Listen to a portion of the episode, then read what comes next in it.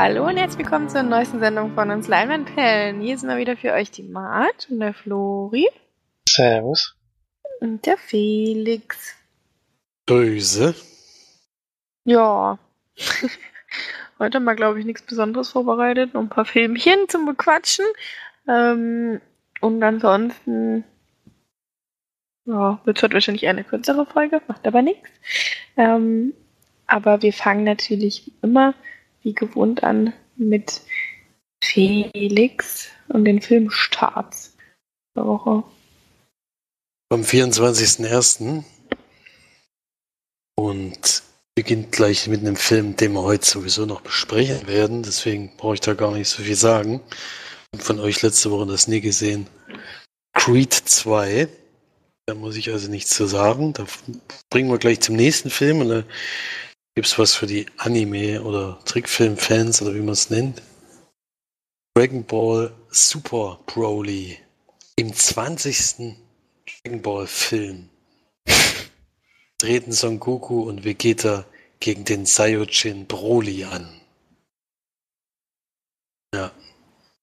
Weiß nicht, da gibt es ja eine wahnsinnig große Fanbase, die das immer, immer noch guckt, aber ich habe da irgendwie noch nie so richtig den Zugang gefunden. Als nächstes haben wir dann äh, Ralf Reichts 2, Chaos im Netz. Zweiten Disney-Animationsfilm um den liebenswerten Videospielcharakter Ralf, das Internet zum Spielplatz für augenzwinkerndes Abenteuer für Jung und Alt. Also bis jetzt hat mich der Trailer wirklich so begeistert, muss ich sagen. Weiß nicht, ob das diesmal was wird. Hm. Und jedenfalls nicht lachen. Ja. Den ersten Teil gesehen? Ja. Ja, Ich kenne ihn nicht. War der lustig? ja. Also ich fand ihn schon lustig, ja. Der war aber halt auch so ein bisschen, bisschen wie Lego Movie. Dann teilweise ganz schön grell. Gegen Ende dann, ja. Das war halt schön, Mhm. weil da halt Videospiele so ein bisschen verarscht werden.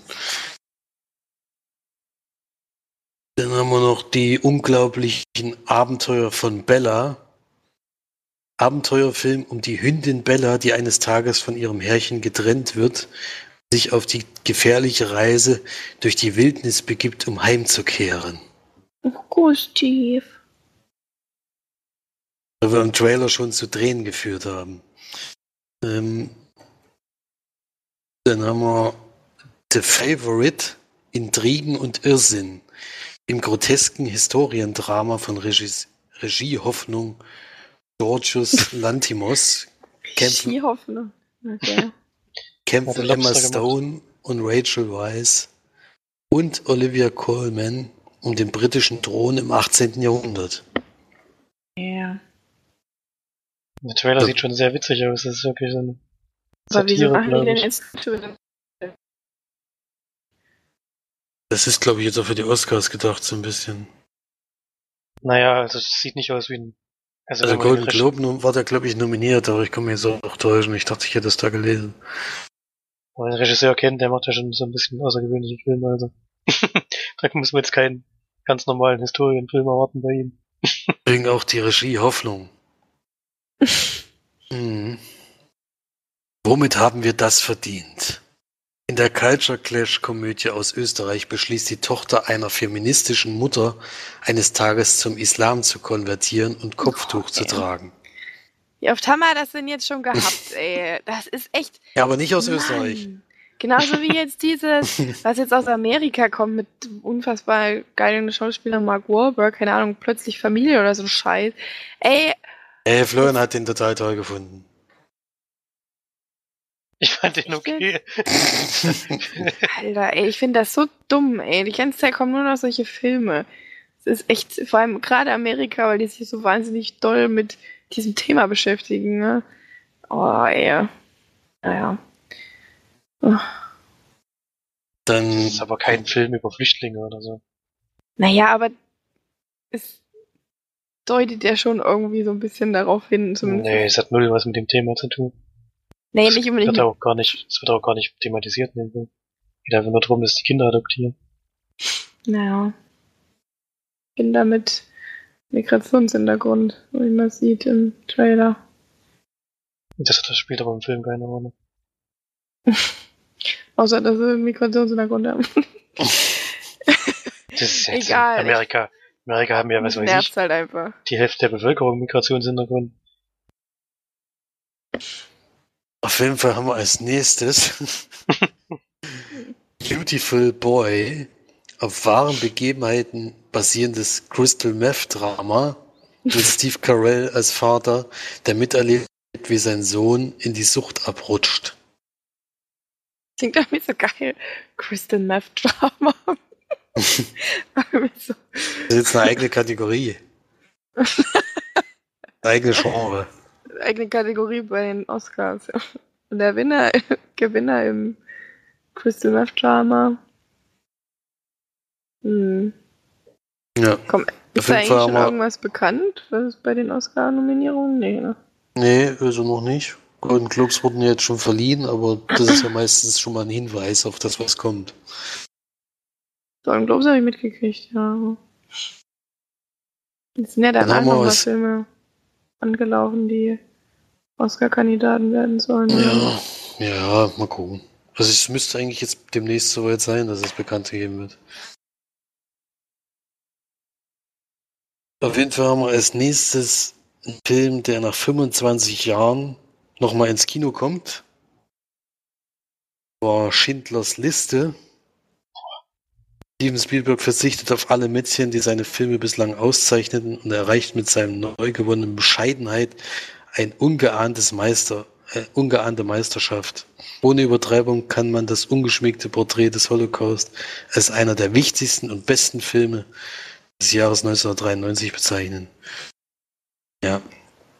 In Deutschland wohl im Januar 1994 angelaufen und deswegen jetzt nochmal diesen Datum läuft er hier auch nochmal an. Ich habe auch gesehen, dass er relativ breit nochmal läuft. Also gibt, äh, man kann ihn anscheinend überall nochmal gucken. Ich weiß nicht, ob ich den jetzt unbedingt im Kino gucken möchte. Das ist schon harter Tobak. Ich habe den ja letztens erst das erste Mal gesehen. Da habe ich echt keinen Bock, das nochmal zu sehen. Also, Hm. es reicht halt irgendwie einmal in fünf bis zehn Jahren oder so, glaube ich. Das stimmt, das ist ein Film, den man mal guckt, aber dann, also den vergisst man halt auch nie, deswegen. Nee. Der ist so furchtbar schlimm. So unfassbar. Ich habe so viel geheult bei dem Film. Ich habe auch jetzt immer wieder hab ich angefangen zu heulen. Immer wieder. Das war echt so, nee. Kann ich mir jetzt nicht wieder an. Vor allem, ja, wie schon gesagt, im Kino. Geht nicht, nee. Nein, danke. Als nächstes haben wir dann Film steht zwar im Endeffekt ist es nur ein Live-Mitschnitt, nicht- Live-Mitschnitt von einem Konzert, nämlich von BTS, was auch immer das ist. Ich habe nur mal den Trailer gesehen, das ist wohl so eine äh, sehr bekannte, äh, also sich äh, Band, so eine Art Boy und die bringt jetzt ihren eigenen Musikfilm ins Kino. Warum der jetzt in Deutschland kommt, weiß nicht, ich habe noch nie den Namen überhaupt gehört. Ja, den kann man also noch gucken. Als nächstes haben wir dann letzte Mal Familien- und Historiendrama aus Deutschland. Eine jüdische Großfamilie, die am Tag der Machtergreifung Hitlers zusammenkommt, um gemeinsam zu essen. Und dann haben wir noch als letztes eine Wohlfühlkomödie, Big, My Big Crazy Italian Wedding. Also wenn ich diese, diese unglaublichen Titel schon lese, da könnte ich schon Ich habe echt jetzt schon keinen Bock mehr. Die Komödie über ein homosexuelles Paar, das auf Wunsch der Mütter seine Hochzeit Natürlich. ganz traditionell im abgelegenen Heimatdorf in Italien feiern soll. Hm. Die Story klingt auch sehr vielversprechend, muss ich sagen. Ja. Das Fühl war eine, bestimmt gut, wenn ich den Film geguckt habe. das ist, das ist auf jeden Fall traurig, auf jeden Fall, denke ich. Ja. Das waren dann schon die Filmstarts, oder es waren ja dann doch ein paar mehr, aber ja, wahrscheinlich nicht so viel dabei, was wir jetzt gucken wollen. Naja. Damit kann ich weitergeben an die Filmcharts. Ja, die können wir ganz kurz abhandeln. Wir haben ja letzte Woche wieder später aufgenommen, deswegen sind es noch die gleichen. Sind noch nicht aktualisiert, aber ich lese nochmal schnell vor. Platz 500 Dinge. Platz 4 ist Bohemian Rhapsody. Platz 3 Robin Hood. Platz zwei, der Junge muss an die frische Luft. Und Platz eins ist Aquaman. Hm. Bei Robin Hood, ähm, ich follow ja bei Instagram, ähm, follow ich ja Larissa Ries und die ist da reingegangen, weil sie übelst gehypt hat. Sie dachte, oh geil, wieder ein äh, Robin Hood-Film und sie freut sich voll drauf und so. Da habe ich schon gedacht, Alter, die wird es bestimmt gut finden, dann muss ich sie leider entfolgen. Und dann hat sie so eine, so eine späteren, da kannst du ja dann immer Stories hochladen, was weiß ich, ähm, hat sie dann nur so kurz gesagt, es war einer, hat sie gemeint, was war das eigentlich für ein Scheißfilm? So, so ja, übelst enttäuscht, ist so eine Rotze. Die ist abgegangen. Das fand ich so geil. Da habe ich gesagt, okay, gut, dass ich diese Frau folge. Die hat auf jeden Fall Geschmack. Bei Kino Plus war ja auch die Besprechung sehr lustig, muss ich sagen. ja, ja, das stimmt. War ja. ähnlich, ähnlich irritiert wie bei uns auf jeden Fall. ja, die haben mir auch gesagt.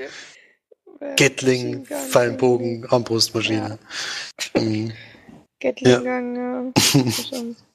Also wir sind nicht die Einzigen gewesen, die uns das etwas überrascht hat, ja. Ja, was da alles schon möglich war. Mhm.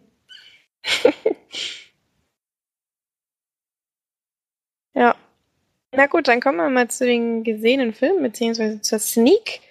Denn wie Felix ja schon angesprochen hat, hatten ja Florian und ich Creed 2 in der Sneak am Montag, wo Felix komplett gestört ausgerastet ist, als geschrieben uns erstmal quasi beleidigt hat. weil wir war auch bitter, weil es genau der Film war, den ich eigentlich gerne das nie gesehen hätte. Der kam auch bei mir schon. Damit hatte ich extra nicht mehr gerechnet, dass er jetzt bei euch ja noch in Deutsch kommt. Ja. War ja, es ist halt diese zwischenzeitlichen äh, Entgleisungen gibt es halt dann auch mal. Also, ja, aber das der, ursprüngliche, der ursprüngliche Text, den ich absenden war, der war noch viel härter. Ich habe ihn nochmal korrigiert. Brian hat 20.08 Uhr geschrieben, Creed 2 und 20.10 Uhr kam von Felix, ihr blöden Scheiß Lackboxen. ja. Okay. Und der Text ging eigentlich noch ein bisschen länger, aber ich habe es dann doch ein bisschen zensiert. ja, der ist halt ein Film, den ich wirklich sehr gerne gesehen hätte. Das muss ich halt ehrlich sagen. Dass, ja. der, dass der auf Deutsch war, war schon mal leider schon mal eins der Probleme, die wir mit dem Film hatten. Das war ein wirklich sehr großes Problem. Ne? Also, aber gut, wir, wir wollen erst, bevor wir jetzt hier den Film kritisieren, wollen wir natürlich erstmal anfangen und erzählen, was wir denn da alles äh, Schönes äh, erlebt haben mit dem Film. wie die Geschichte war. Und kannst du gerne machen, Florian. Das dauert ja wahrscheinlich jetzt nicht so lange, die Geschichte zusammen zu verfassen. Na, wir haben natürlich wieder Adonis Creed als. Äh, nee, Adonis Johnson heißt er. Ich weiß gar nicht, dass er nicht den Namen seines Vaters hat. Ich weiß auch gar nicht warum, aber egal. Ähm, ja, vor allem geht er ja überall als Creed in, in den Ring, also. Ja, steht noch nicht so ganz. Komisch. Egal, ähm, auf jeden Fall ist er natürlich weiterhin Boxer. Und Anfang des Films, soweit kann man es glaube ich verraten, erringt er auch irgendwann den Bildmeisterschaftsgürtel im Schwergewicht, denke ich. Ja, im Schwergewicht. Gegen, aber halt gegen Gegner, der schon etwas älter ist und wahrscheinlich etwas über den Zenit hinaus den kann er besiegen, bekommt den Weltmeisterschaftsgürtel und wird dann herausgefordert von ähm, Viktor Drago, das ist der Sohn von Ivan Drago, den wir auch schon aus den Hockey-Filmen kennen. Der glaube ich, bin nicht ganz sicher, ich glaube im dritten Teil ist er der Gegner von Rocky Balboa und schlägt dort im ersten Kampf Adonis, äh, Adonis, ist der Vater? Apollo, mhm. genau, Apollo Apollo Creed mhm. schlägt er dort in diesem Kampf sogar ähm, tot. Und als Rache sozusagen tritt dann Rocky Balboa gegen ihn an. Wie das dann ausgeht, brauche ich jetzt noch nicht verraten. Das, vielleicht hat ja jemand den alten Film noch gar nicht gesehen. Wird auf jeden Und, Fall in dem Film jetzt gespoilert. ja, genau, wer den Film jetzt sieht, wird gespoilert, das stimmt. Falls er den alten noch nicht kennt. Und es ist halt so, dass sich diese Geschichte sozusagen jetzt wiederholt denn der Sohn möchte auch gerne Adonis Creed so, ähm, herausfordern, macht das auch sehr offensiv auch über die Öffentlichkeit, so dass Adonis Creed dann sozusagen auch ähm, verpflichtet ist, diesen Kampf anzunehmen. Und er wird natürlich immer noch unterstützt von Rocky Balboa, gespielt natürlich weiterhin von Sylvester Stallone. Und als er aber diesen Kampf annimmt, ähm, stellt sich Rocky Balboa gegen ihn, weil er den, die Gründe nicht versteht und weil er das nicht unterstützen möchte. Und dadurch bricht die Zusammenarbeit auseinander. Und die beiden gehen so ein bisschen getrennter Wege.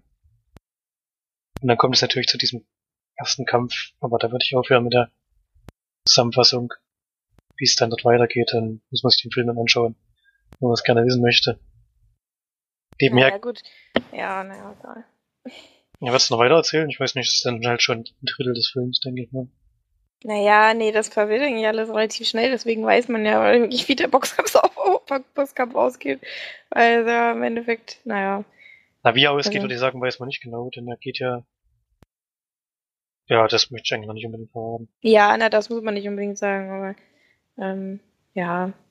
Aber ich Ja, meine halt, weil relativ früh im Film der Boxkampf anfängt, weiß man ja, wie es, äh, was ungefähr passiert. Oder? So ja, meinte ich es halt. Aber ist ja nicht schlimm. Genau, und nebenher wird noch seine Liebesgeschichte weitererzählt, die im ersten Teil auch ein, eine relativ große Rolle eingenommen hat. Und die auch weitererzählt, er macht seiner Freundin dann noch einen Antrag und wie das dann so weitergeht, kann man sich auch noch anschauen. ja. Und das ist dann halt die ganze Story eigentlich, ja. Wird dann noch weiter gesponnen, natürlich nach dem ersten Kampf, so weit kann man es natürlich verraten, wenn am Anfang des Films ist ist dann die Geschichte noch nicht beendet, sondern spielen sich dann noch weiter und wird dann natürlich auch irgendwo auf einen großen Endkampf hinauslaufen, den es halt in jedem Boxfilm eigentlich gibt und gibt's natürlich auch hier wieder. Das ist jetzt glaube ich kein Spoiler, wenn man das, wenn man das vor- vorhersagt. Hm. Ja, Ivan Drago wird auch wieder gespielt wie im Originalfilm von Dolph Lundgren. Überragender Schauspieler. das ist jetzt schon geil eigentlich, deswegen habe ich schon Bock. Weil er damals schon eigentlich einen Gesichtsausdruck hatte. Der, damals durfte er aber auch, glaube ich, kein anderes zeigen, weil der, das war eher so ein fast robotermäßiger Kämpfer damals. Der Ja, hat ja so ein, der hat ungefähr fünf Minuten Screentime, also da brauchst du dich nicht ganz so doll drauf freuen.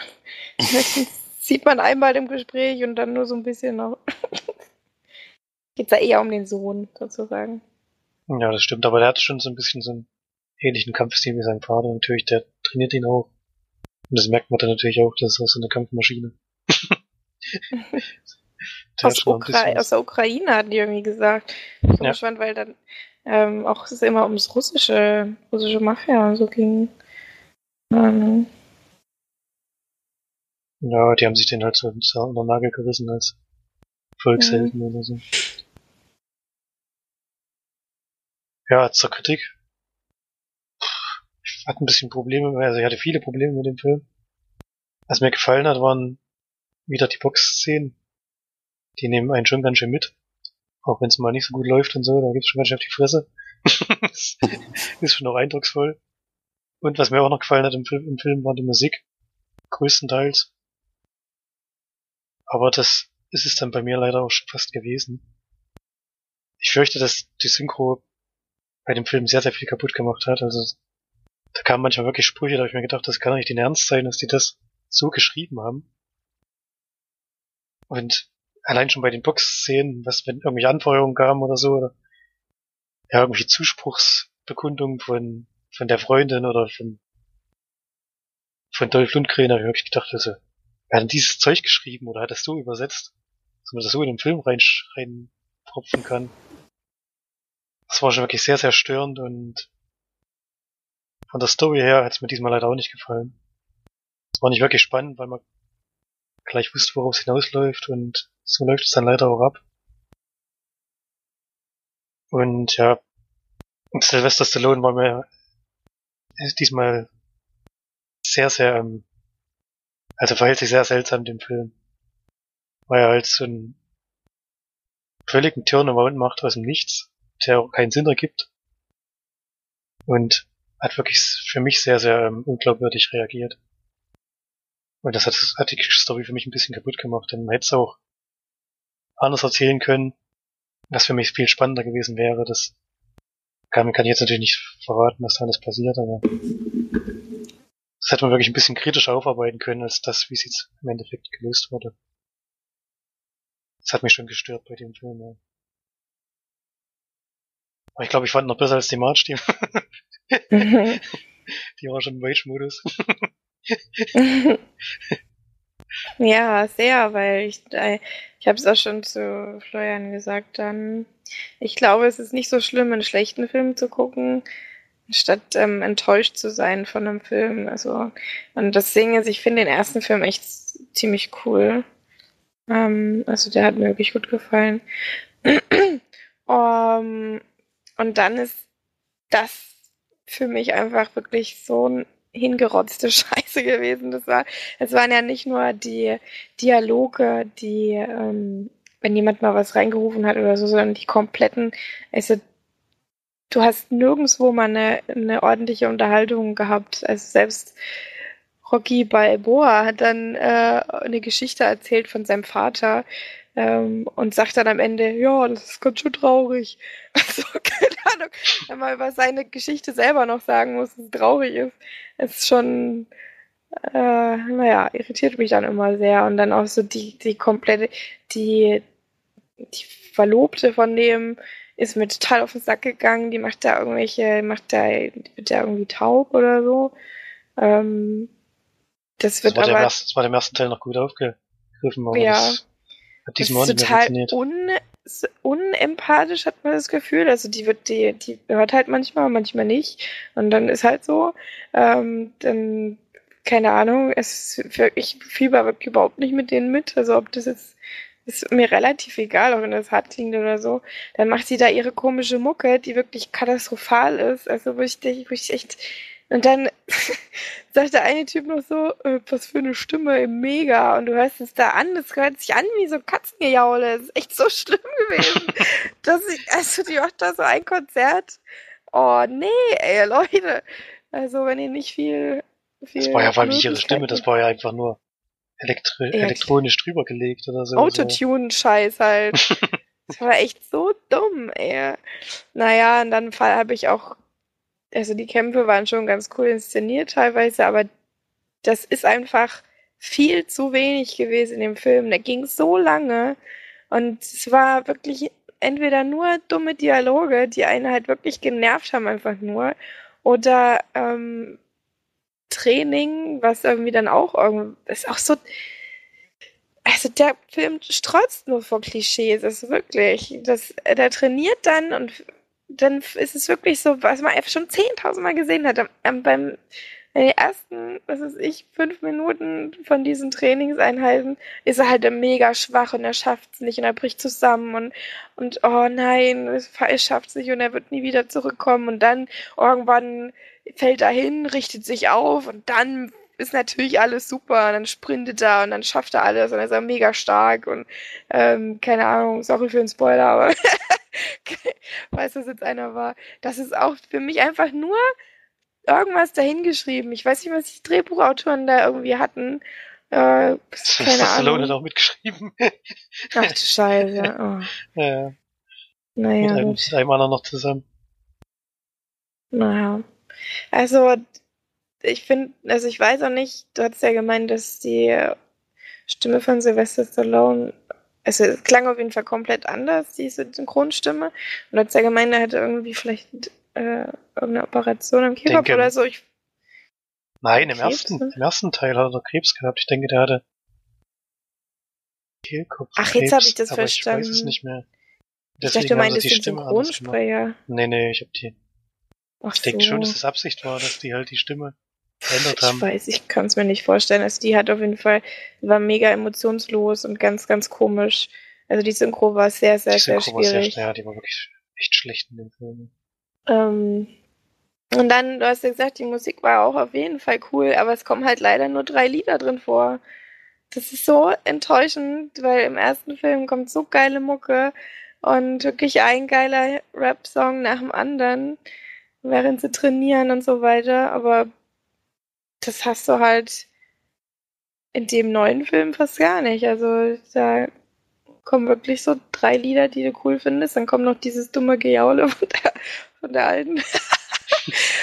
und ähm, dann war es das. Also es ist für mich wirklich eine katastrophale zweite, ähm, äh, zweiter Film von, von einem Film, der mir wirklich gut gefallen hat. Und äh, ich bin ja auch wirklich, ich muss ja auch sagen, ich bin kein Film, äh, Freund von Sportfilmen. Ähm, aber Creed hatte mir wirklich gut gefallen. Und das war einfach ein kompletter Reinfall. Also ich habe mich über so viele Dinge aufgeregt und ähm, war irgendwie nur noch, ich war wirklich permanent genervt bei dem Film und das, naja, mal gucken. Felix wird ihn sich ja angucken, der wird, ihn, der wird ihn wahrscheinlich auch besser finden als ich, aber ich bin einfach sehr, sehr enttäuscht gewesen. Ähm, das Für mich ist er definitiv Pflicht. da wird leider jetzt auch eure Meinung nichts dran ändern.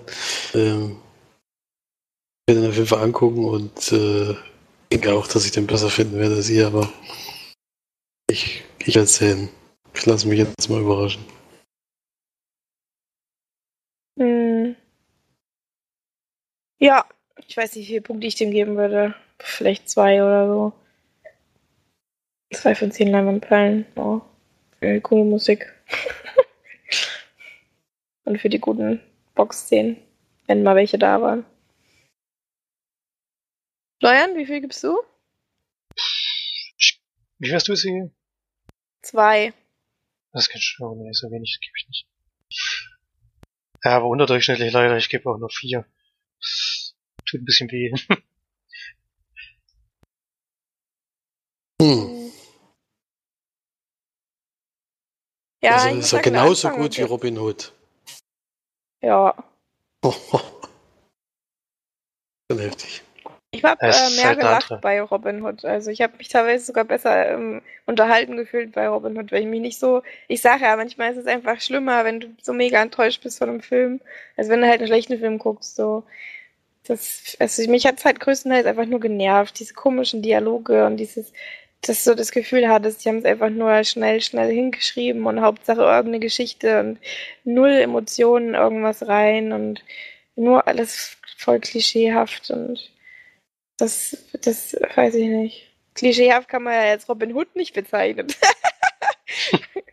also eine Gatling Gun oder so hat man ja vorher nur wirklich noch nie gehabt. nee, der war aber auch voller Klischees, aber ähm, ja, bisschen lustiger als Creed. Na gut, dann haben wir die Sneak ja schon abgehakt. War einer von euch im Kino eigentlich? nee. Nee. Dann machen wir mit den gesehenen Filmen weiter. Und da kannst du ja gerne was erzählen, Felix. Da ja Florian und ich gerade schön gequatscht haben, kannst du jetzt gerne loslegen. Kann ich gleich mal mit einem Film loslegen, den ihr beide sogar auch zusammen der Sneak gesehen habt und auch damals schon positiv bewertet habt. äh, Und deswegen war das, ich meine, aus mehreren Gründen war der auf meiner Liste, dass ich den gucken will. Jetzt habe ich es dann endlich mal geschafft. Ich habe nämlich Mollys Game gesehen. Alles auf eine Karte. Der neue Mhm. Film von Aaron Sorkin äh, mit Jessica Chastain. Jessica Chastain in der Hauptrolle, die ich wirklich, die wirklich eine tolle Schauspielerin ist, muss man echt mal zugeben. Mm, Und Idris Elba ist noch dabei und Kevin Costner das sind halt auch schon größere Namen. Und Es geht- ähm, war da nicht sogar Jesse Eisenberg? Nee, wie heißt das? ja, Jesse der Eisenberg. Jesse Nee. Eisenberg ist mit drin, ja. Äh, nicht Jesse Eisenberg, sondern Michael Cera. Der andere. die sich so ähnlich. Der, der andere. Michael Sarah. Ja, genau, Michael. Der ist mit drinne. Äh, ja, der. Und es geht um Molly Bloom. Und wir sehen am Anfang das, was er ursprünglich eigentlich mal gemacht hat. Es ist nämlich, beruht nämlich auf einer wahren Begebenheit, an dem Molly Bloom war Kandidatin im olympischen Team. Also jedenfalls, um da reinzurutschen für die nächste Olympia. Und die ist Skifahrerin auf der Buckelpiste in dem Fall, was wirklich etwas kranker Sport ist, wenn man es irgendwie da sieht. Hm. Und es ist dann so, dass sie dann ihre Karriere beenden muss, weil sie dabei so einen Qualifikationslauf eben einen sehr, sehr schweren Sturz hat. Und dadurch ja, zerbricht so ein bisschen die Beziehung zu ihrer Familie oder irgendwas zu ihrem Vater, weil der sie das ganze Leben anscheinend trainiert hat. Und anstatt äh, das ursprünglich geplante Jurastudium zu machen, entscheidet sie sich eben nach Kalifornien zu gehen und erstmal äh, nur zu leben, bevor sie jetzt irgendwas äh, Großes schon anfängt und dann ins Berufsleben einsteigt. Und da rutscht sie dann eben durch so Nebenjobs als Assistentin in so einen Pokerabend mit rein und assistiert ihm sozusagen, dabei. Kümmert sich so um das ganze Drumherum und auch um das, äh, das Buch, was sie eben dazu schreiben, also die, das Steuerbuch und alles. Alles passt. Und irgendwann merkt sie dann, äh, sie wird da ziemlich schlecht behandelt. Wie wäre es eigentlich, wenn ich selber sowas veranstalten würde? Ja, damit, äh, darüber geht eigentlich der Film. Also der eigentliche Grund, warum dieser Film überhaupt stattfindet, ist eben, dass sie ziemlich am Anfang des Films verhaftet wird. Und man weiß, dass irgendwas wohl in der Zwischenzeit passiert sein muss, was eben dazu geführt hat, dass sie jetzt vor Gericht steht. Und das nimmt halt auch einen größeren Teil des Films ein. Ja, also mehr möchte ich gar nicht erzählen. Idris Elba spielt dabei ihren Anwalt, ja, Kostner dem Vater, und äh, er hat aber gar nicht so viel Screentime im ganzen Film. Und der Film geht 140 Minuten, was mich echt überrascht hat, dass der so lang ist. Und ja, ihr hattet hier schon sehr gut bewertet. Ich kann mich da nur anschließen. Ich habe mir war sehr positiv überrascht. Es wäre sogar ein gewissen Teil tatsächlich ein 9 von 10 Film gewesen wahrscheinlich. Bis ich dann gemerkt habe, dass mich die Länge doch etwas stört. Dass es dann doch äh, ein bisschen übers Ziel hinausgeschossen ist. Äh, ich finde, da hat er schon ein bisschen Zeit auf der Strecke liegen lassen, die man nicht unbedingt gebraucht hätte. Aber ansonsten war das schon sehr ja, spannender Film, überhaupt mal von der Lebensgeschichte eben von so einem ja eigentlich geordneten Leben zu so einem ja dann doch schon illegalen Machenschaften, die eigentlich der Art, wie sie es zuerst gemacht haben, eben gar nicht illegal waren. Sich da so ein bisschen in der Grauzone die ganze Zeit bewegt haben und dann, ja, wenn es natürlich um einen Fall geht, der dann auch vor Gericht behandelt wird, das finde ich dann halt immer dann auch noch einen Teil des Films einnimmt. Das interessiert mich ja sowieso immer. Deswegen hat er mir sehr gut gefallen. Ich hätte, also ich hatte ihn jetzt online ausgeliehen sozusagen. Deswegen hatte ich jetzt keine Extras oder sowas Möglichkeiten da zu sehen. Ich weiß nicht, ob da irgendwelche auf der Blu-ray drauf sind, aber da hätte mich natürlich auch ein bisschen was zu der Dame interessiert, der das eben, weil sie eben dann doch auf einer wahren Begebenheit äh, beruht, wie viel da wahr ist und wie viel vielleicht auch dazu erfunden, um es ein bisschen spektakulärer zu machen. Keine Ahnung. Hätte mich auf jeden Fall interessiert. Ja. Deswegen für mich 8 von 10 Leinwandperlen. Ich glaube, so viel haben wir damals auch gegeben ungefähr. Ich denke ja. War schon echt cool. Aber sind wir ziemlich gleich, ja. Ja, und sie, ich finde Jessica Chastain ist schon wirklich eine Schauspielerin, muss ich sagen. Die macht es da auch mhm. wieder sehr gut, da diese mehreren Gesichter, die sie da zeigen muss, das kauft man ihr einfach ab. Ja. Vor allem finde ich sie halt auch wirklich sehr schön. Eine sehr schöne Frau. Kann man mal sagen, auch als Frau. das ist erlaubt, ja. Nicht so? Doch, ich weiß, Doch, bei ihr finde ich es schwierig, ihr Alter einzuschätzen. Ich glaube, die ist schon über 40, oder? Ist 41, ja. Das sieht mir dann bald gar nicht 42. So ich finde es halt auch schön, dass sie nicht so eine spindeldoche Frau ist, die halt ähm, sich, sich Hunger, Hunger oder so, sondern hat schon auch ein bisschen was drauf. so ein bisschen Oberweite. Was man in dem Film auch sehr sieht. Wird auf jeden Fall 8 draufgelegt, ja. Das ist immer besonders gut, gut rauskommt, ja. Das stimmt.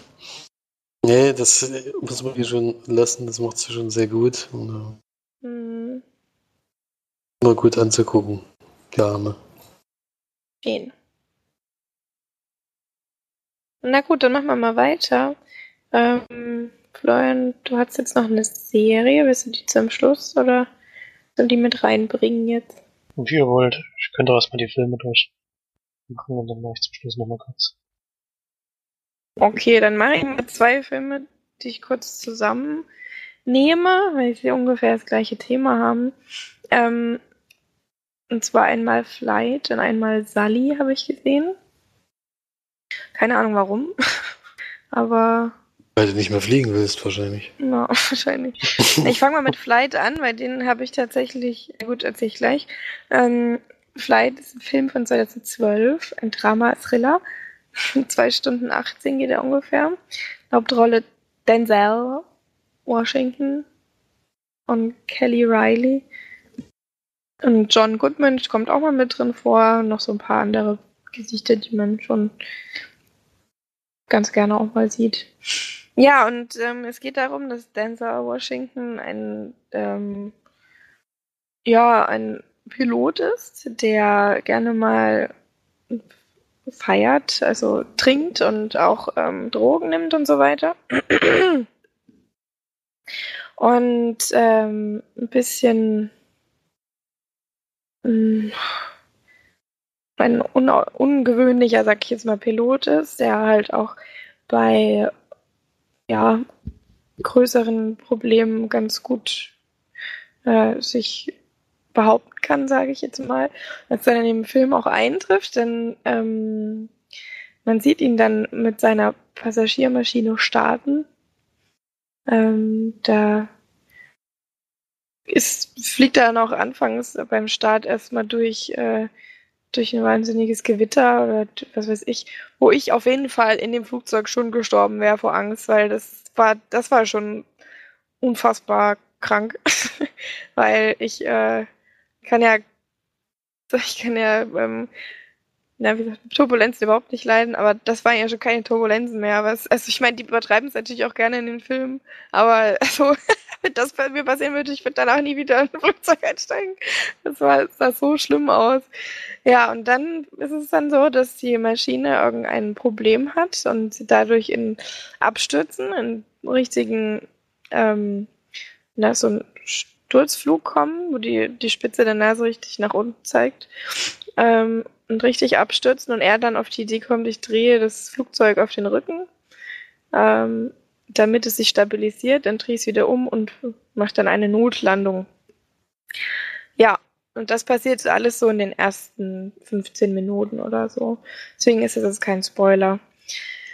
Genau. Und dabei, ich glaube, 96 Personen überleben und sechs sterben. Davon sind zwei von der Crew und vier Passagiere. Was aber ein Wunder ist, weil er eben, also normalerweise wären wahrscheinlich alle gestorben, aber dadurch, dass er dieses mega Manöver gemacht hat, haben viele überlebt. Und danach geht es dann eben darum, dass ähm, Denzel Washington ähm, versucht, von seiner Alkoholsucht wegzukommen und auch von seinen Drogen. Ähm, er Kelly Riley, äh, Riley trifft, die selber ein Drogenproblem hat, die dann zufälligerweise beide im Krankenhaus sind und sich so ein bisschen zusammentun. Ähm, und ja, dann oder William Whittaker oder Whip, wie auch genannt wird, ähm, auch mit seiner, mit seinem Privatleben Probleme hat durch sein Trinken. Und vor allem geht es dann eben darum, dass danach natürlich ein ähm, Prozess entsteht, da er ja auch im Krankenhaus war, wurde ihm damals auch Blut abgenommen und war auch deutlich, dass er Drogen und Blut hatte und Alkohol. Und er wird dann eben von ähm, einem Anwalt quasi unterstützt, der versucht, ihn da rauszuhauen, ja. Und dann geht es eben so ein bisschen um den Prozess und um seine, sein Clean-Werden und ja. Also ich habe den Film gespult, weil er mir zu lang war und weil ich Denzel Washington als total unangenehmen Charakter wahrgenommen habe und ähm, das Problem war, dass der wirklich null Komma gar keine Charakteränderung oder sich irgendwo gewandelt hat in irgendeiner Art und Weise. Und ähm, mich das also total kalt gelassen hat, ob der jetzt nur verurteilt wird oder nicht oder ob er clean wird oder nicht. Und deswegen werde ich den auch nicht groß bewerten oder so. Ähm, weil wenn ich, ich, wenn ich Filme spule, dann sagt das eigentlich schon genug aus, glaube ich.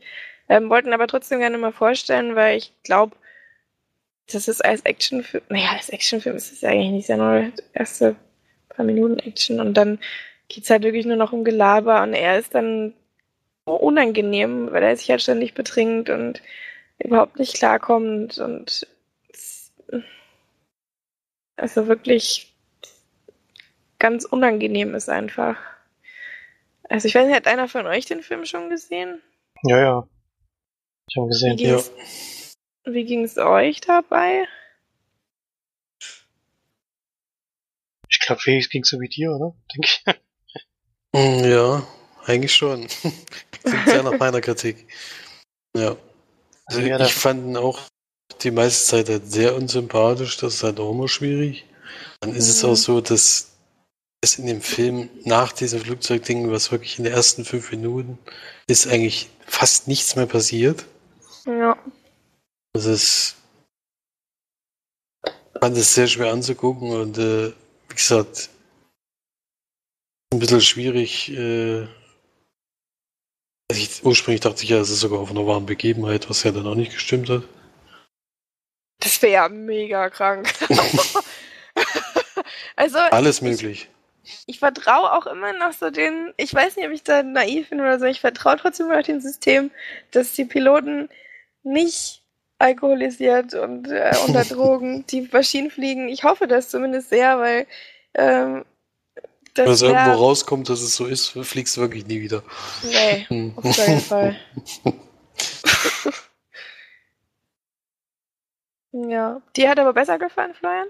Mir hat er deutlich besser gefallen. Ja. Für mich ist das halt eher ein Drama. Diese Flugzeuggeschichte ist für mich eine Nebenhandlung. Sonst geht es halt eher darum, um diesen gebrochenen Menschen, der wirklich, der ist natürlich unsympathisch, weil er halt immer wieder in seine, äh, seine Verhaltensweise zurückfällt. Er versucht ja irgendwie davon loszukommen, aber man hat immer das Gefühl, der letzte Schritt fehlt irgendwie oder die letzte Motivation fehlt ihm Ja, auch das dabei. Problem ist, was ich habe, also das finde ich eben überhaupt nicht. Ich habe das Gefühl, er hat null. Also der macht dann am Anfang des Films, sagt er dann sich, ja, okay, ich schütte jetzt all den Alkohol weg. Dann ist er einen, einen Abend lang clean und dann nächsten Tag, weil irgendwas ist, holt er sich sofort wieder irgendwelche Pullen oder, also so Pullen halt, irgendwelche Bier und Whisky und so ein Zeug. Und ich habe irgendwie total das Gefühl, dass der null also auch total null interessiert ist, daran clean zu werden oder irgendwas. Und auch, nee. Ach, Clint Eastwood hat den übrigens. Ach nee, Quatsch. Nice. Robert Zemeckis hat ihn gemacht. Ja. Ähm, ja, natürlich ist das, es ist, ist aber, glaube ich, bei Alkoholkranken oft so, dass das, dass die den zweiten Schritt einfach nicht schaffen, sondern im ersten Schritt denken sie halt, sie sind mega motiviert, schütten das ganze Zeug weg und dann kommt irgendwie ein Stolperstein, der sie wieder völlig in ihr altes Strickmuster äh, zurück, zurückwirft. Und ich finde das nicht unrealistisch, wie das gezeigt wird, sondern das ist halt so bei wirklich schwer Alkoholkranken, was der ja eindeutig ist, merkt man während des Films, also der schüttet sich ja wirklich ein Gelump wieder rein, das ist schon wirklich ekelhaft. Ähm, dass, dass das wirklich bei denen teilweise abläuft und von der Warte her finde ich, dass der Film das schon sehr drastisch zeigt und aber schon auch realistisch. Ich habe nicht das Gefühl, dass das unrealistisch ist, was da passiert. Und deswegen hat mir das auch gefallen, weil das halt, ich mag ja auch solche, solche Dramen, die einen halt ja, so ein bisschen mitnehmen. Und mich hat das schon mitgenommen, wie, der, wie es den Menschen da geht und wie der sich halt auch wieder immer, immer wieder Ausreden ausdenkt, warum er das nicht mehr machen will und warum er jetzt nicht seinen Zug irgendwie weitermachen will. Er macht auch den großen Fehler, dass er das alles alleine versucht, was ja eigentlich sowieso nicht funktionieren kann. Und ich fand das schon ein gutes Drama auf jeden Fall. Und diese Flugzeuggeschichte fand ich im Endeffekt gar nicht so wichtig. Die war halt nur Beiwerk, um die, die Geschichte eines Alkoholkranken zu erzählen. War zumindest mein Gefühl, dass, dass der Film darauf hinaus wollte.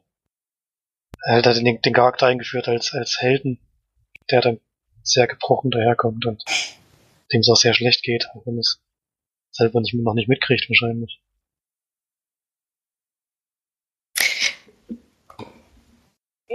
Naja, also ich habe da ein bisschen was anders erlebt, aber gut.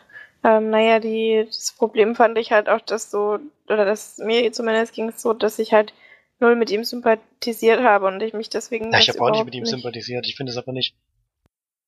Ich finde es ja nicht schlimm, wenn ich mit dem Hauptcharakter nicht sympathisiere, solange er seine Rolle halt. Naja, solange aber er seiner Rolle drin ist. Ich interessiert mein, sich doch auch nicht wirklich, dass, ob er jetzt nur gesund wird oder nicht. Das meine ich halt damit, weil ich, wenn ich eine, ein Drama sehe, dann will ich schon einen Charakter haben, für den ich irgendwie wenigstens ein bisschen Empathie empfinden kann. Ähm, und mich das dann auch interessiert, ob er jetzt eben clean wird oder nicht. Und das war bei dem Film halt überhaupt gar nicht der Fall. Mich hat es überhaupt nicht. ja, da war der Charakter, oder? da war der Charakter auch nicht drauf angelegt, glaube ich, dass ihn irgendjemand mag. Das wollte Aber der dann Film brauche halt ich nicht. den Film ehrlich gesagt nicht. weil mich das dann eben nicht, also nicht mitnimmt, weil es keinen, ja, dann sehe ich eben keinen Grund, mir das anzuschauen, wenn ich, also nicht sympathisiere mit dem Menschen. Oder mich es überhaupt interessiert. Weil dann ist es für mich eben kein Grund, mir das anzuschauen. Ja, ist auch nicht schlimm. Ich meine, jeder empfindet ja so einen Film anders. Das ist ja auch, Oh, ist ja auch in Ordnung so. doch ja nur. Deswegen hat er mich eben kalt gelassen, der Film. Und da es mich sehr enttäuscht hat, weil ich ja Denzel Washington total toll finde. Aber mich hat der in der Rolle sehr gestört. Also ich fand ihn da auch nicht passend besetzt. Ich fand dann auch, also ich fand, der hat nicht gut gespielt, komischerweise. So, weil, vielleicht auch, weil ich halt nicht äh, dem Charakter so wirklich mit dem was anfangen konnte. Aber für mich hat er es nicht gut rübergebracht. Naja. Also wie gesagt, ich gebe da jetzt keine, keine Wertung groß ab. Ähm, weiß nicht, hattet ihr damals Punkte gegeben? Ja, ich auf jeden Fall bestimmt acht Punkte oder sowas gegeben. Sieben oder acht. Mhm. Da war ich auf jeden Fall niedriger gewesen, aber ich weiß es nicht mehr. Gut, dann kommen wir jetzt zu dem Film, der so ähnlich ist, den ich aber auch tatsächlich vorher geguckt hatte, nämlich Sully, ein Film von 2016. Der wurde von Clint Eastwood, äh, Eastwood ähm, directed.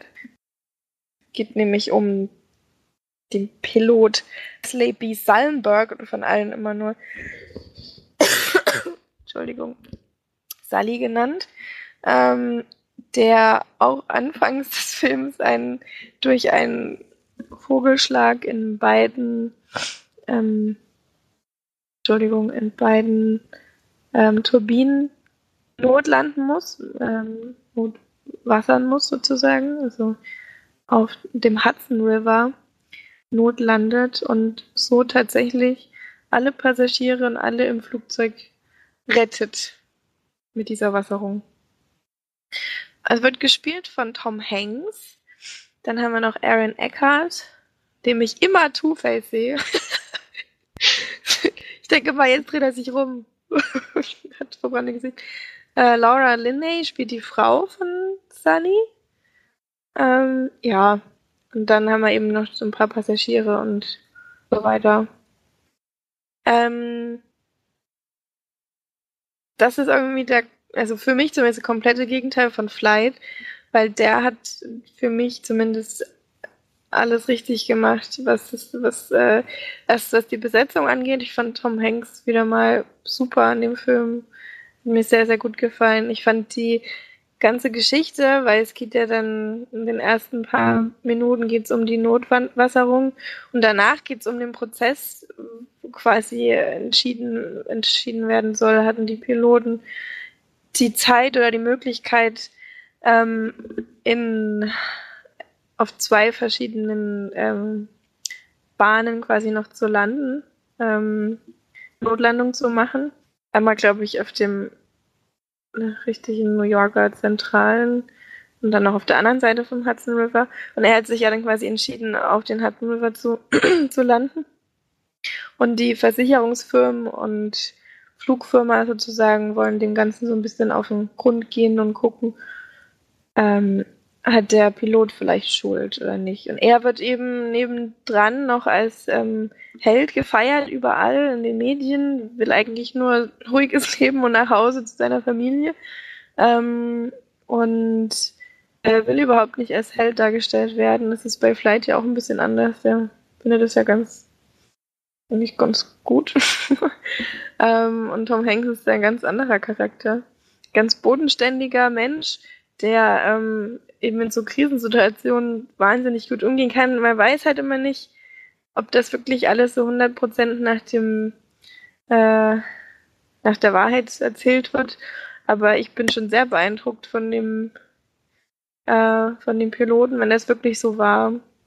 Weil eben dann auch besonders als dann das Flugzeug eben Not, Not, die Notwasserung hatte, ist er nochmal komplett durchgegangen, hat alles an, äh, hat geguckt, sind noch Leute drin ähm, ähm, und äh, zu den Passagieren auch gesagt, nehmt Jacken mit, draußen ist es kalt. So, also total die Ruhe behalten, ähm, auf so eine ganz bewundernswerte Art und Weise. Und das hat, der Film hat mich dann wirklich sehr mitgenommen oder mitgezogen, sage ich jetzt mal, weil ich auch so diese, dieses, diesen unfairen quasi Prozess gegen ihn auch total widersprüchlich fand. Und auch selbst in diesem Prozess, der dann zwar nur am Ende des Films ist, aber auch da ist er wieder total cool und halt sehr, ja, so sehr ruhig und auf eine ganz intelligente Art und Weise geht er da durch und ähm, am Ende sieht man ihn dann auch mit den Passagieren, die überlebt haben. Das fand ich auch eine ganz schöne Szene. Ganz am Ende. Ähm, genau, und der hat mir sehr, sehr gut gefallen, der Film. Auch ähm, wenn man dann natürlich Schiss kriegt, weil ich meine, so ein, was soll man gegen solche, so ein Vogelschwarm, was soll man dagegen machen? Wenn da nicht zufälligerweise der Hudson River mal in der Nähe ist, bist du halt irgendwie am Arsch. Dann, ähm, und kann ja auch nicht jeder so ein Flugzeug notwassern, dass alle überleben. Das ist schon, das ist schon harter Tobak, finde ich. Also, vor allem, wenn man weiß, dass es wirklich passiert ist.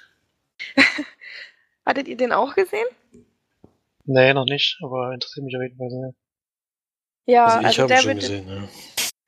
der würde dir, glaube ich, auch gefallen. Also wenn, gerade wenn dir vielleicht auch gefallen, weil da geht es auch nicht wirklich um diese ähm, um den Flug oder so, das passiert auch wirklich am Anfang, sondern auch im, wie, wie das eben vom Hengst dann handelt und äh, wie dieser Prozess dann da vonstatten geht. Genau. Wie fandst du den, Felix? Ich fand den auch gut, ja. Ich fand jetzt nicht überragend, aber ich fand ihn auch gut. Und Mhm. gerne geguckt. Genau. Also ich würde da auch so sieben bis acht von zehn Leinwandperlen geben. Also schon ein überdurchschnittlich guter Film, finde ich. Und schön, ge schön gefilmt auch. Interessantes Drehbuch. Interessanter Mensch auf jeden Fall. Weil er sich selber wirklich, also wenn es wirk- wirklich so war, weiß es ja immer nie, aber sich selber irgendwie da total gar nicht als Held sieht, sondern halt einfach nur seinen Job gemacht hat. Ja, okay, dann bin ich erstmal durch. Felix hat noch ein Filmchen. Genau, einen Film habe ich noch gesehen. Äh, und zwar Die Unsichtbaren. Und so viel hatte ich gar nicht dazu gehört. Ich hatte nur irgendwann mal eine Besprechung, glaube ich, dazu gehört und habe den damals auf die Leihliste getan. Da ich jetzt aber mal ausleihe, habe ich den mir jetzt mal online angeguckt. Den gibt es nämlich tatsächlich in der ARD-Mediathek. Der lief wohl jetzt schon im Kino, äh, im Kino, also im normalen Fernsehen. Ist nämlich gar nicht, der Kinostart war nämlich gar nicht so lange her. Kam jetzt zum ersten Mal der ARD und der klang halt von, von der Sache halt interessant, weil es geht um äh, Leute, die im Zweiten Weltkrieg sozusagen äh, als Juden eben trotzdem noch in Deutschland gelebt haben und sozusagen mit einem gefälschten Pass die ganze Zeit versucht haben durchzukommen, anstatt zu fliehen. Wir sehen da eben mehrere Geschichten, die jetzt nicht direkt was miteinander zu tun haben. Auch Familien, die sich eben dort verstecken und wie die eben auf Hilfe von anderen angewiesen waren, wie viel Zufall es eigentlich gegeben hat, dass die das überhaupt überstehen konnten oder eben nicht. Also es hat auch nicht bei jedem geklappt. Und es ist etwas irritierend gewesen, weil das wusste ich jetzt zum Beispiel nicht. Es ist eine Doku-Drama. Das heißt, wir sehen immer die Leute, die eben das wirklich damals überstanden haben, die darüber sprechen und sehen das aber teilweise dann als Filmszenen, die dann mit anderen Schauspielern waren, da, was mich zuerst halt sehr irritiert hat, dass, dass sie in ihren Szenen schon selber erzählt haben. Aber dann, wenn die Filmszenen losgingen, hat jeden Fall der Schauspieler auch außen off gesprochen, was eigentlich hätte auch locker der Zeitzeuge hätte erzählen können. Das hat mich ein bisschen irritierend. Das hätte eigentlich nicht sein müssen. Und es ist halt eher ein Film, wo du ständig rausgerissen wirst aus den ganzen Szenen, weil dann eben diese Zeitzeugen zum Sprechen, äh, was darüber erzählen. Und das war schon ein bisschen komisch gemacht. Also ich, also ich hätte eher lieber eins von beiden gesehen. Entweder Film, der über das eben, das zeigt, oder eine Dokumentation über das, was eben passiert ist. Aber irgendwie so ein Mischmasch, äh, das bringt dann einfach immer wieder raus aus dem Ganzen. Dann hast du echte Filmszenen und dann siehst du wieder einen im Interview mit einem ganz normalen Kamerabild und sowas. Das ist, ist ganz komisch gewesen. Also das, äh, trotzdem ist das ein sehr interessantes Thema, weil die, es gab eben solche und solche in, in Berlin, also es spielt auch in Berlin. Gab zum Beispiel auch äh, bei der Judenverfolgung eben jüdische äh, Leute, die eben verdeckt für die Gestapo gearbeitet haben und dann die Leute, die sie getroffen haben und eben erkannt haben, direkt verraten haben, dass die eben unter falschen Ausweis leben müssen. Und solche Sachen. Wer hat deswegen, denn da so mitgespielt als Schauspieler? Also Das ja Schauspieler dann Deutsche gewesen sein, oder? Das sind Deutsche gewesen, das sind auch manche Gesichter mir ist bekannt gewesen, aber es ist jetzt kein Name dabei, den man jetzt kennt. Jetzt mal, also man hat auf jeden Fall schon mal welche im Film gesehen. Da heißt der, Ja. wie heißt der? Die Unsichtbaren. Wir wollen leben, noch mit Untertitel. Hm. Ja. Also ich finde auf jeden Fall ein interessantes, interessante Geschichte, weil ich das eben auch noch nicht so kannte und auch nicht so gesehen habe. Aber wie sie es gemacht haben. grad, also ich will jetzt nicht reingucken, aber ich glaube, in exakt dem Moment guckt den Mutti gerade. Weil die hat mich vorhin reingerufen und hat gesagt, wir müssen mal einen Film zusammen gucken. Weil der läuft. Also kann das sein, dass der gerade läuft? Das wäre ja mega witzig. Genau den Das besprichst kann ich jetzt. Weil auch kann natürlich Maximilian. Mauf da mitspielt. Der, Naja, ähm, das spielt er mit. Ja. Genau, da war da auch gerade zu sehen. Und eh, so wie ich es mitgekriegt habe, wurde da vorher ein Mann gezeigt und dann eher quasi Maximilian Mauf. Genau, ja, ja, so ist der Film. Dann ist, guckt sie den anscheinend wirklich gerade. Hm. Sehr witzig. Also auf jeden Fall kann man den gut gucken. Der ist schon interessant, aber es ist, wie gesagt, habe diese Mischung nicht so ganz verstanden. Mir wäre es persönlich lieber gewesen, wenn es eins von beiden gewesen wäre. So hat es mich immer herausgerissen wieder aus den ganzen. Deswegen kann man es gar nicht so richtig als Film bezeichnen, sondern eher als Dokumentation. Und tue ich mich jetzt schwer mit der Bewertung, weil es halt wirklich kein richtiger Film ist. Kann man jetzt schwer sagen, das ist jetzt gut oder schlecht. Mir hat es in der Form, äh, kann man vielleicht zu sagen, nicht so gut gefallen. Ich hätte es, ich hätte es, wie gesagt, am liebsten sogar als reine Dokumentation gesehen. Hätte mich mehr interessiert, äh, ich glaube, mehr mitgenommen als so, wie es da war. Das war schon, schon irgendwie komisch gemacht, fand ich. Ja, ich habe gerade einen Trailer mal kurz anlaufen lassen. Das ist genau der Film, den Mutti gerade schaut. Ja, das- ist ja lustig, dass der dann in der Mediathek schon vorher verfügbar ist. Hm. Du musste ja, vielleicht läuft er auch zum zweiten Mal jetzt schon, ich weiß es ja nicht. Das kann das bestimmt. Ich weiß auch gar nicht, ob er auf der ARD jetzt gerade läuft oder woanders. Kann ja auch sein, dass er nochmal woanders läuft. Hm. Ja, kann, man könnte auf jeden Fall kostenfrei gucken, sozusagen, da Interesse gibt. Ja. Müsste, glaube ich, sowieso immer mal die ganzen Mediatheken durchgucken. Ich glaube, da kann man schon einiges entdecken, wenn man da mal so ein bisschen Auge drauf Ja. hat. Ich bin ja wenig so ein Riesenfan von Mediatheken, weil ich, unser Internet ist ja überragend hier. Und da buffert es irgendwie ständig bei den Mediatheken und ähm, vor allem kommt da ja immer so blöde Werbung. Und ich habe dann auch ganz oft, das liegt aber hier auch am Internet, dass, da, dass das Bild stoppt und der Ton weiterläuft. Das liegt ja natürlich am Internet, aber das Mhm. funktioniert irgendwie noch nicht gut bei uns. Deswegen kann ich da irgendwie. Ja, es kommen so aber jetzt nicht in der ARD immer die Knaller jetzt ein. Ne? Nein, das ist klar, man muss schon ein bisschen ausfiltern.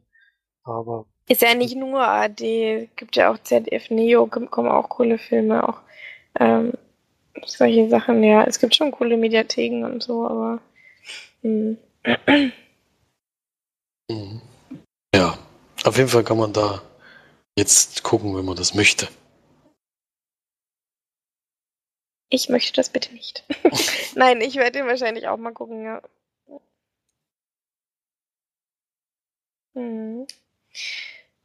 Cool. Haben wir noch was zu bequatschen? Ach ja, Florian mit seiner Serie. Jetzt hätte ich dich fast schon wieder unterschlagen. das musste mal bringen, ansonsten habe ich alles vergessen. Äh, ich habe eine Miniserie geschaut. Aus Australien kommen die. Pine Gap heißt die, gibt's bei Netflix und hat sechs Episoden. Die gehen also so eine knappe Stunde ungefähr. Worum geht's? Pine Gap ist so eine geheime ähm, Einrichtung, äh, die, die es in Australien gibt. Ist auch wirklich, das wusste ich gar nicht, während ich, während ich die Serie gesehen habe, habe ich gedacht, das wäre alles fiktiv, aber diese Einrichtung gibt es wirklich und die ist von der amerikanischen CIA gemeinsam mit dem Geheim Geheimdienst von Australien aufgebaut, die da sozusagen miteinander kooperieren. Und die ähm, so Abhörmethoden anwenden, um ja, Anschläge aufzuspüren oder zu verhindern oder da, wenn Anschläge durchgeführt wurden, die aufzuklären und da rauszufinden, was passiert ist. Und es passiert auch hier in diesem, in dieser Staffel, denn am Anfang wir mit, dass der amerikanische Präsident gerade in China ist auf einem Staatsbesuch. Und ganz in der Nähe dieses Treffens wird ein Flugzeug abgeschossen. Und alle gehen es davon aus, dass vielleicht dort ein Terroranschlag vollführt werden könnte, der auch den amerikanischen Präsidenten treffen könnte. Und diese Geheimeinrichtung hat jetzt die Aufgabe, zu klären, wer sind die Hintermänner, wer hat dieses Attentat verübt, warum hat er es verübt und ja, was steckt hinter dieser ganzen Geschichte. Und während dieser Serie kommt halt immer mehr raus, dass beide Seiten so ein bisschen da drin hängen, ähm, dass auch kräftig gegenseitig intrigiert wird, dass beide so ein bisschen, ja, alte ähm, Bündnisse versuchen aufzubrechen oder sich neu zu orientieren und dass da halt hinter diese Geschichte sehr, sehr viel mehr steckt, als man am Anfang vielleicht denken könnte. Und das beobachtet man bei der Serie. Das Spannende dabei ist, dass das wirklich sehr, sehr viel nur in dieser Einrichtung spielt.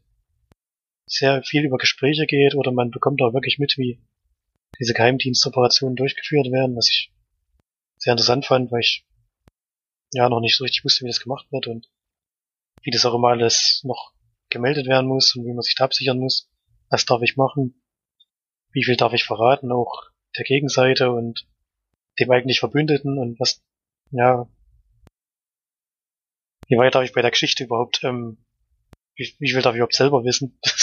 Das ist in der Geschichte auch sehr interessant und viele Mitarbeiter werden schon darauf hingewiesen, dass ihnen Informationen vorenthalten werden müssen, weil das halt nicht ihre Befugnis ist, das zu wissen. Und dadurch natürlich bei der Aufklärung noch viel, viel schwieriger, viel, viel schwierigere Aufgabe haben, da sie Einzelheiten gar nicht, ähm, an Einzelheiten gar nicht herankommen. Und das alles sehen wir dort ja. Teilweise geht es auch noch um die Mitglieder dieser Crew. Vor allem der einen Schicht, die tauschen, wechseln sich mal ab, sind glaube ich immer so sechs bis acht Leute oder so, die dort diese Einrichtung, ähm, diese Abhörung machen und ja, sechs oder ich glaube sechs Personen vor allem. Ähm, kommen wir da näher mit, wird auch relativ schnell klar, dass es unter diesen Personen Maulwurf gibt, der natürlich während dieser Staffel auch noch aufgedeckt werden muss. Und wo es natürlich auch ähm, ja, Vorhaltungen gegenüber allen Personen gibt, die dort arbeiten. Und ja, ist ziemlich viel. Ja, die paar sechs Folgen, die es gibt, deswegen fand ich es auch sehr, sehr spannend, sehr, sehr gut erzählt und spielt schon sehr viel rein, was so Geheimdienste angeht und so, fand ich sehr, sehr interessant, wie das dort gezeigt wird und denke schon, dass es relativ nah am Echten ist, auch wenn ich hoffe, dass dieses viele Intrigieren jetzt vielleicht nicht unbedingt ständig dort vor sich geht. Das ist schon der Serie wirklich ein großes Thema. Aber auch dadurch ist es sehr spannend gemacht und hat manchmal so ein bisschen die Züge von einem Kammerspiel jetzt nicht von einem ähm, Drehort her, würde ich mal sagen, sondern wir sind in so einer Kleinstadt in Australien, die wir auch nie verlassen, sondern es gibt vielleicht fünf oder sechs Handlungsorte in der ganzen Serie, die immer wieder aufgegriffen werden und wurde ich ziemlich gut gemacht und würde ich auch wirklich weiterempfehlen. Mir gut gefallen und gibt das siebeneinhalb von zehn Leinwandperlen. Bei sechs Folgen, die kann man wirklich mal gut anschauen. Also das ist jetzt nicht so ausufernd wie manche anderen Serien. Das kann man schon ganz gut mal weggucken. Mhm. Gibst du da Punktzahl, oder? Siebeneinhalb, ja, hab ich schon gesagt. Ach so, habe ich wieder nicht so richtig verstanden. Pine Gap heißt die ja, genau, das ist der Name von dieser Einrichtung in Australien. Sehr schön, dann sind wir ja schon langsam am Ende angekommen, oder habe ich wieder irgendwas vergessen? Ah. Ich glaube nicht. Wir wollten schon noch eine Se Serie besprechen, aber wir können die auch beim nächsten Mal besprechen. Wir können ja jetzt auch besprechen. Ich weiß nicht, ich, heute ist mein Kopf einfach Matsch.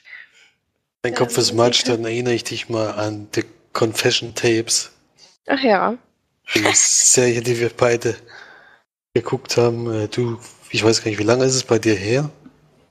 Oder habe ich noch in Irland gewohnt? Also oh, das ist ja doch schon ganz schön lang. Ich weiß gar nicht, ob die dann jetzt schon so lange auch schon Netflix hier, wird sie wahrscheinlich auch schon so lange verfügbar sein. Das weiß ich nicht. Ich habe es natürlich auf Netflix IR geguckt. das ist natürlich, ja, da gab es natürlich auch Unterschiede, aber ich denke mal, solche Sachen, da kann man nicht ziemlich zeitgleich. Es ist auch schon öfters mal bei mir aufgeploppt, aber ich habe es irgendwie noch nie so richtig verfolgt. Und jetzt hatte ich ja nur gerade die diese Doku-Serie mit, der, mit dem Treppensturz gesehen und da hast du ja gesagt, da gibt's es geht auch schlimmer. geht immer noch ein bisschen schlimmer. Das geht immer noch ein bisschen schlimmer und dann habe ich mir halt jetzt mal die Confession Tapes angesehen und es sind ja eigentlich sieben Folgen von sieben verschiedenen Fällen und in jedem Folge wird ein Fall näher betrachtet, in dem halt Geständnisse gegeben hat, die herbeigeführt wurden. Kann man eigentlich so kurz zusammenfassen. Und du musst halt jedes Mal wieder mit angucken. Es sind halt wirklich relativ viele Originalaufnahmen. Noch ein bisschen was ist natürlich alles viel gestauchter, alles viel kürzer, weil du das ja alles in 45 Minuten unterbringst. Dass dann relativ wenig von den Prozessen, also was drumherum mitkriegst. Aber es ist eigentlich eine gute Zusammenfassung, finde ich, von von Sachen, wo man echt wieder nicht so genau weiß, was man dazu sagen soll. Ohne komplett zu entgleisen. Deswegen habe ich mir das gerne angeguckt, äh, wen halt sowas interessiert. Also ich finde sowas halt spannend, weil da irgendwie äh, irgendwie so Justizgeschichten haben mich sowieso immer interessiert. Und da geht es dann schon in die Richtung, wo du wo du dann Zweifel an einem System bekommst, weil es dann wirklich das hat man sowieso schon in letzter Zeit. Es waren aber immer so Einzelfälle gefühlt, aber jetzt bauscht sich das so immer mehr auf. Und anscheinend ist das gar nicht so selten, das Ganze, was da immer passiert. Dann kriegt man es echt schon mit der Angst zu tun, muss man schon ehrlich zugeben. Mhm. Das stimmt. Das ist halt alles sehr krass. Sehr unfair. Und ähm, Vor allem, wenn man einfach sieht, dass die Leute da reingetrickst werden in die Geständnisse. Und das macht einen, glaube ich, so wütend und so. Ja. Naja, was soll man dazu noch sagen? Amerika halt, ne? Ich glaube gar nicht, dass es nur, also es ist sicherlich in anderen Ländern so möglich, aber dass manche Methoden, also Hm. man kann vielleicht in der ersten Folge mal sagen dazu, dass es ein nicht zugelassener Beweis, der von vornherein eigentlich nicht zulässig war, trotzdem gezeigt wurde, um beeinflussen. Und da muss ich sagen, das kann ich da wirklich nicht nachvollziehen. Das, ich weiß gar nicht, wie das möglich sein kann. Und es gibt dann noch so einen anderen Fall, wo relativ viel Einfluss von anderer Seite kommt, damit, damit das so kommt, wie sie es wollen. Und das ist, das ist schon wirklich, also wenn du das mit anguckst, begreifst du halt einfach nicht, wie das sein kann. Also es ist wirklich, ja, ich will jetzt nicht Hm. spoilern, weil halt wirklich, äh, man müsste sozusagen über die Enden von diesen ganzen Fällen mal reden, um mal zu, zu erklären, was man damit eigentlich meint, aber das, das wäre natürlich ungünstig, wenn man das macht. Das stimmt. Naja. Deprimiert einfach sehr. Und vor allem, weil man einfach weiß, dass trotz der Aufmerksamkeit und der Serie auf Netflix und allem Möglichen einfach nichts gemacht wird. Und es ist ja auch nicht das erste Mal, dass sowas äh, aufgezeigt wird. Also. Ja. Na gut, ähm, so mal ein deprimierender Abschluss. Aber macht ja nichts. Hatten wir denn Kommentare? Nee, ich glaube, der letzte Podcast ging noch nicht so vor kurzer Zeit erst online. Ach so. Ja, der ist heute Nachmittag. Ach so. Aus, Zeitgrü aus Zeitgründen habe ich da das diese Woche einfach nicht hinbekommen. Dass ich ähm, den heute erst Zeit dafür hatte. Deswegen wird das wieder eine nahezu Doppelfolge, wenn sich Florian beeilt. Na, heute schaffe ich es nicht. Also, ich höre auch noch genug Zeit, den alten, äh, den letzten noch zu hören. ja, da war auch, hatten wir auch sehr, sehr viele Sachen zu besprechen. Der ging auch ja, über 90 Minuten. Hm. Na gut, dann ähm, trotzdem vielen Dank fürs Einschalten, fürs Reinhören und dann ähm, hoffentlich bis zum nächsten Mal. Tschüss. Tschüss. Tschüss.